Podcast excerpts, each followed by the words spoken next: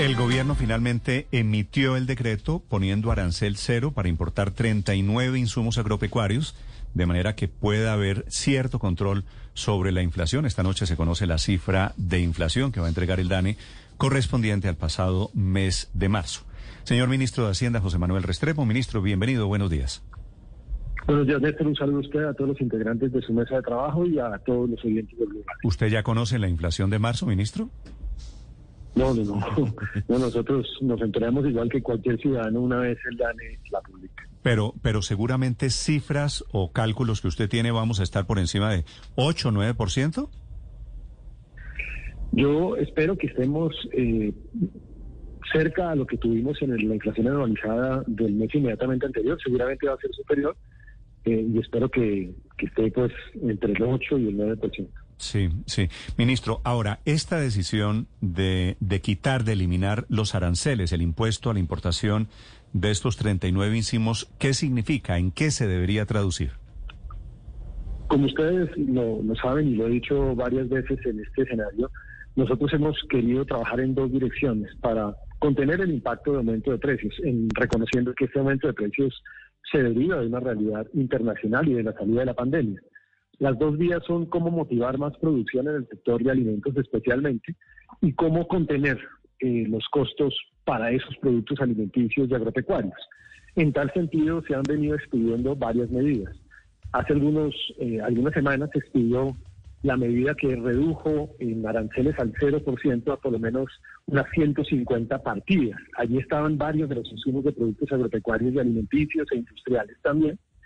En esta oportunidad se reducen al 0% aranceles de 39 insumos agropecuarios eh, y por seis veces más se extiende al 0% otros 36 productos. Aquí hay insumos pecuarios, hay insumos eh, utilizados también en, como insecticidas, abonos, semillas, entre otros temas.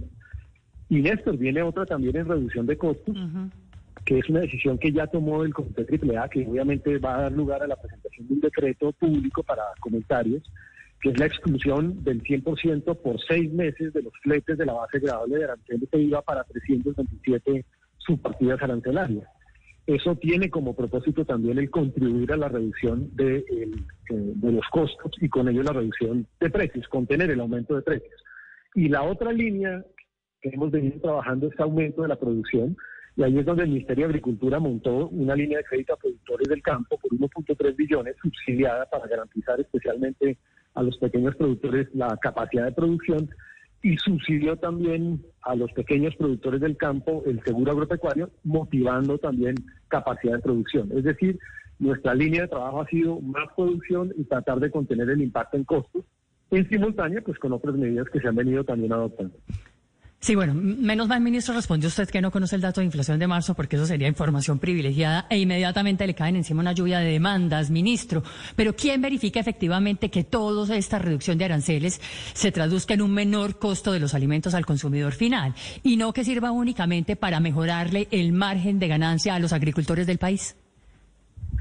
Ese es un trabajo que vienen realizando los ministerios de sectores, es decir, comercio y agricultura de la mano de los gremios, porque esto se hace eh, en el sector industrial bajo la conducción del Ministerio de Comercio, Industria y Turismo y en el sector agropecuario con el Ministerio de Agricultura. Y ellos, en conjunto con los gremios, buscan que efectivamente se canalice esa reducción de los costos arancelarios a los costos de los productos. Eh, y el propósito es ese, porque al final de cuentas lo que buscamos con ello es contribuir a mitigar el impacto que están teniendo el aumento de precios a nivel internacional a través del aumento de precios, por ejemplo, de fertilizantes.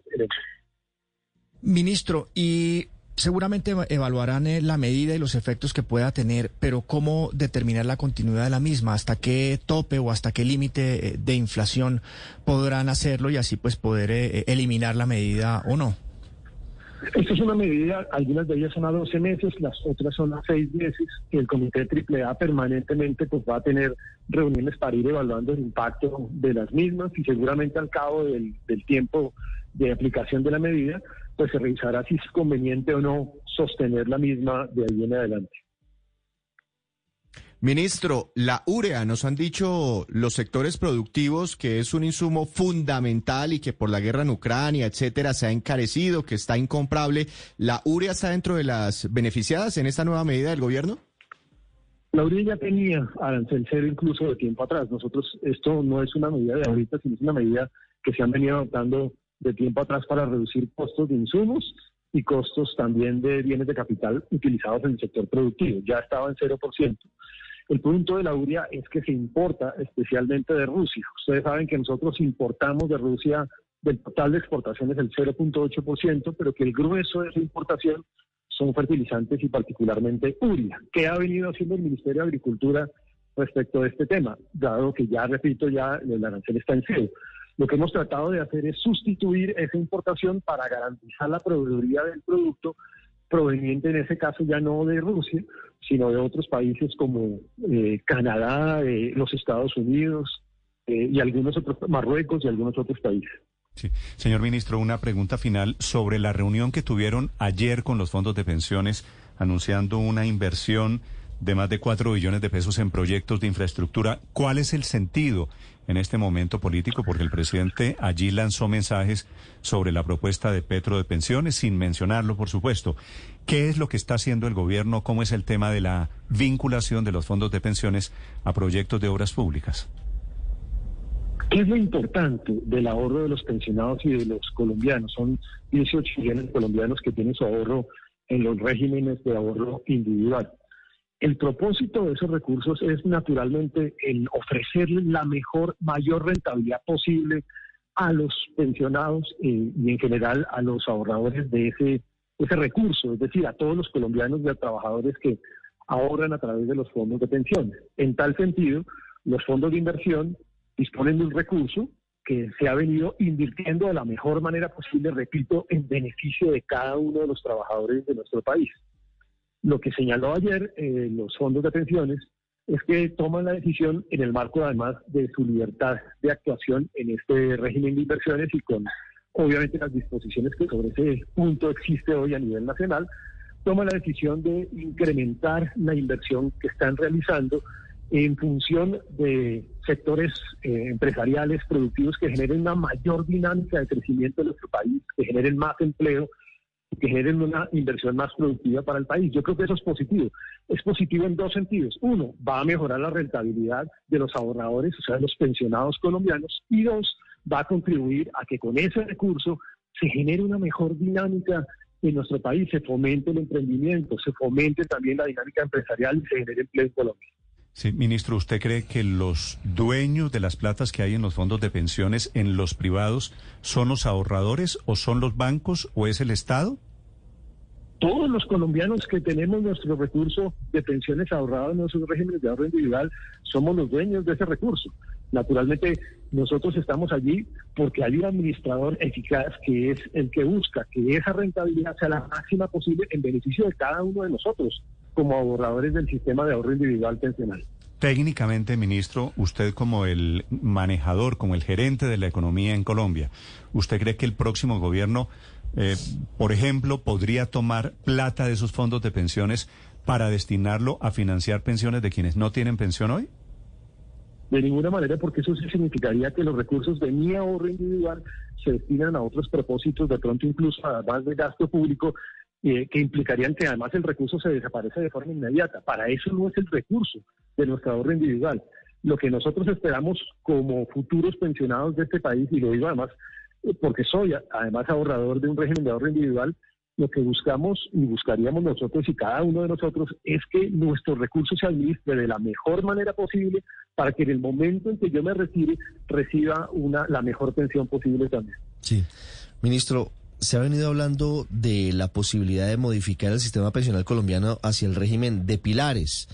Y esa pareciera que es una de las principales concepciones del, del concepto sobre el que hay consenso frente a los expertos. En ese escenario podría ser eh, posible que hubiese una reforma pensional que disminuyera o marchitara los fondos privados para avanzar hacia ese sistema de pilares o es absolutamente distinta una cosa de la otra? Yo creo que hay, seguramente hay que hacer una reflexión de fondo sobre el sistema pensional. Nadie, nadie diga que eso sea posible. Lo importante es que se garantice al final que los recursos se entiendan como lo que son, que son recursos públicos y que vayan en beneficio de cada uno de los, de los potenciales pensionados del país. Yo no entro en el detalle de cómo debería ser esa reforma o esa reflexión, porque entre otras, además, sobre esto se ha hablado miles de veces en el Congreso de la República. Lo que sí creo es que tiene que ser un debate en profundidad, un debate responsable y un debate que siempre piense en función no del hoy, no del mañana, sino del futuro, porque es que los recursos pensionales garantizan el futuro de las familias de pronto a 20 años, a 25 años.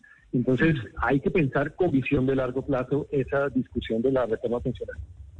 Sí, el futuro de las familias a 20, 25 años, ministro, pero me toca hacerle una pregunta por el contrafactual. Es decir, si nosotros los colombianos somos los dueños de esa plata, de esos recursos, ¿quién nos preguntó si con nuestros ahorros queremos que se destinen cuatro billones y medio para proyectos de infraestructura en el país?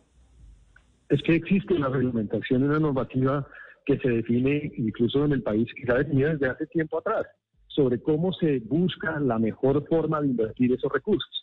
Esa reglamentación no se ha cambiado, la reglamentación siempre ha existido, es la misma reglamentación y los fondos de pensiones en el marco, entre otras además, de ser un administrador eficiente de los recursos y con base en ese principio, toman las decisiones que consideran que son las más convenientes para que la rentabilidad de cada uno de los ahorros de cada uno de nosotros sea mejor. Eso no ha cambiado nada. Esa, esa plata que anunciaron ayer, ministro, cuatro y medio billones de pesos, ¿qué rentabilidad va a tener? Metiendo la plata desde los pues fondos de pensiones en, obras públicas, pues. Lo que, ha sido, lo que ha sido históricamente la rentabilidad de los fondos de pensiones, lo ha señalado incluso a esos fondos de tiempo atrás, es una rentabilidad promedio de por lo menos un 8% anual, que es bastante significativa comparativamente incluso con fondos de pensiones a nivel global.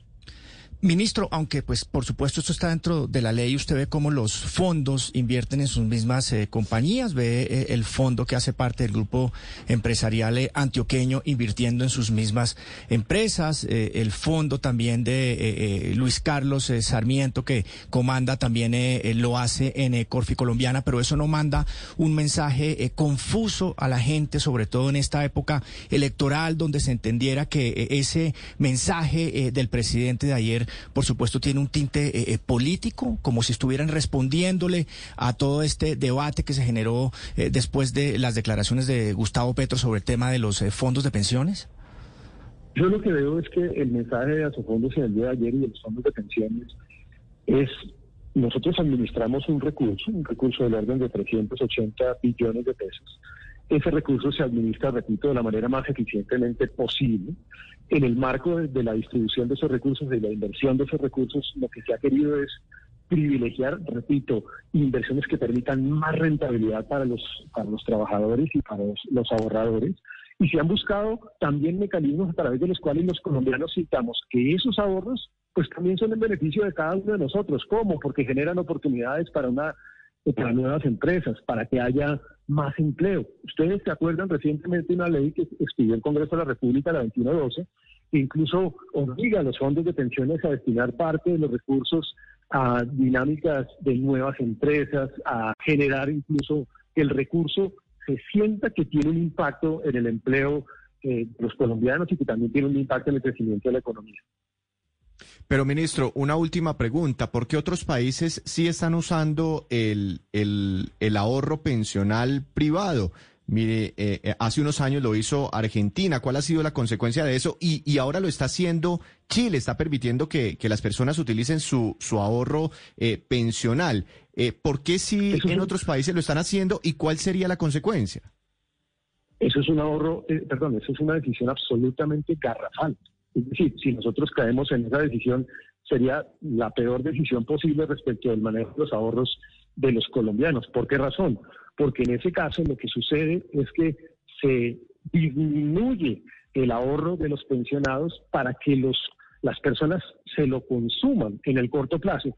Y ahí lo que estamos generando es un problema a largo plazo, porque la pregunta que sigue a continuación es con qué se van a pensionar esas personas en el largo plazo si no existen ya los recursos. ¿Cuál va a ser la forma como van a vivir esas personas en el largo plazo y cuál va a ser su pensión en el largo plazo. Mm. Ahí es donde yo digo que la discusión pensional no es una discusión de corto plazo, no es una discusión miope, es una discusión que tiene que ser a largo plazo. Sí, ministro, en la reunión de ayer, cuando ustedes se vieron con los fondos de pensiones, cuando el presidente habló de este tema, sin mencionar a Petro, por supuesto, Usted en algún momento le preguntó a los fondos de pensiones, ellos le entregarían la plata al próximo gobierno. Si Petro les dice, denme esos 18 billones de pesos, ¿ellos le hacen un cheque al Estado colombiano por 18 billones?